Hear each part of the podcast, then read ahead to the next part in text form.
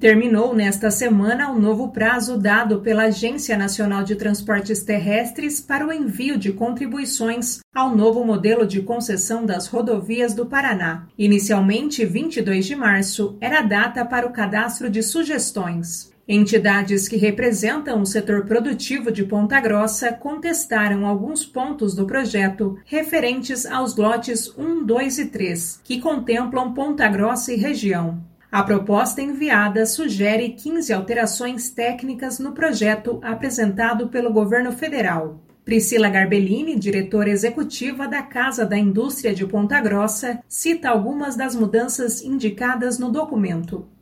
Seria, por exemplo, a entrada do contorno leste, que estava para ser feita ali na frente da Heineken, e a gente fez a sugestão de que entre naquela trincheira antes da maquita, porque ali já consegue aproveitar uma estrutura que já tem, porque ali faz o contorno do terreno da Embrapa, já contemplando a instalação da ESA, se realmente né, a ESA vier para Ponta Grossa, é, alguns trevos, alguns contornos, algumas, algumas entradas que não estavam sendo contempladas e que a gente já observou isso, né? É, e apontou ali como uma sugestão de, de, de alteração.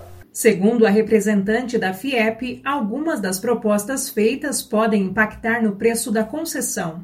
Essa questão aí da entrada do trevo do contorno leste. Se a gente fizer a entrada por ali, onde a gente sugeriu, e fizer o acompanhamento do contorno leste pela rodovia do Talco, que já existe ali, é, como aquele terreno é da Embrapa, a maior parte dele, a gente não precisaria fazer desapropriação. E isso até aumenta um pouquinho a quilometragem do, do contorno, mas diminui significativamente o preço na questão de desapropriação de terrenos. Então, isso gera, por isso que é, tem que ser, que ser feito nesse momento, porque já entra na precificação lá da, do momento.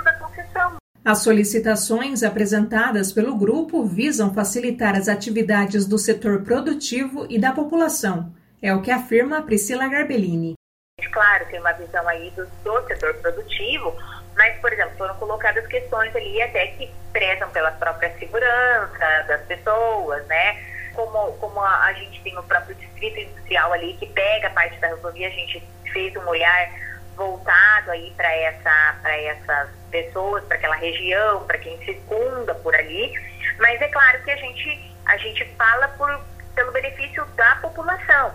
Assinaram o documento a Casa da Indústria de Ponta Grossa, o Conselho de Desenvolvimento Econômico e a Associação Comercial e Industrial de Ponta Grossa. A FIEP e a Prefeitura Municipal reforçaram o pedido e reenviaram a proposta. O projeto do novo modelo de concessão do pedágio é elaborado pelo Ministério da Infraestrutura e o processo de discussão é feito pela Agência Nacional de Transportes Terrestres. O modelo definido vai vigorar pelos próximos 30 anos. Bárbara Brandão, repórter CBN.